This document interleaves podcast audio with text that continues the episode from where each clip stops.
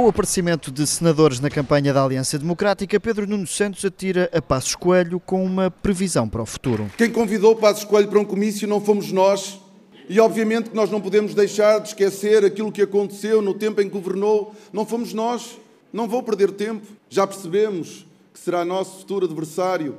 Mas neste momento avancemos. Passos será adversário para daqui a uns tempos, diz Pedro Nuno, que volta a carregar nas críticas às declarações de Paulo Núncio sobre o aborto e de Eduardo Oliveira e Souza sobre a agricultura.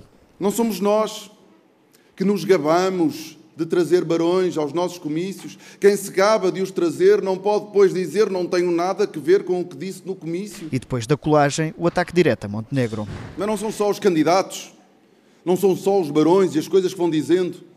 É o nosso principal adversário, é o líder da coligação que ontem decidiu voltar, como eles faziam no passado, a colocar portugueses contra portugueses, uns contra os outros, quem tem emprego contra quem não tem emprego. Ainda na senda dos barões, Pedro Nuno Santos antecipa a entrada de Durão Barroso na campanha. Vamos à taxa de risco de pobreza após as transferências sociais em diferentes governos.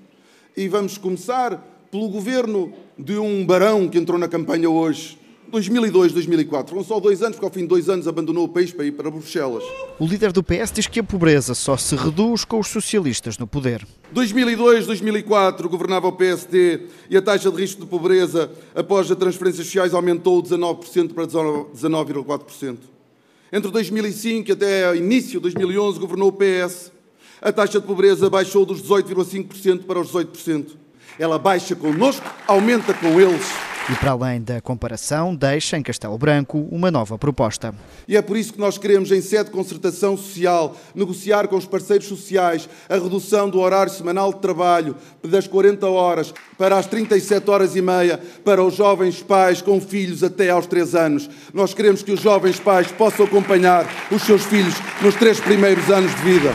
Pedro Nuno Santos, na Beira Baixa, a pescar o olho às famílias portuguesas.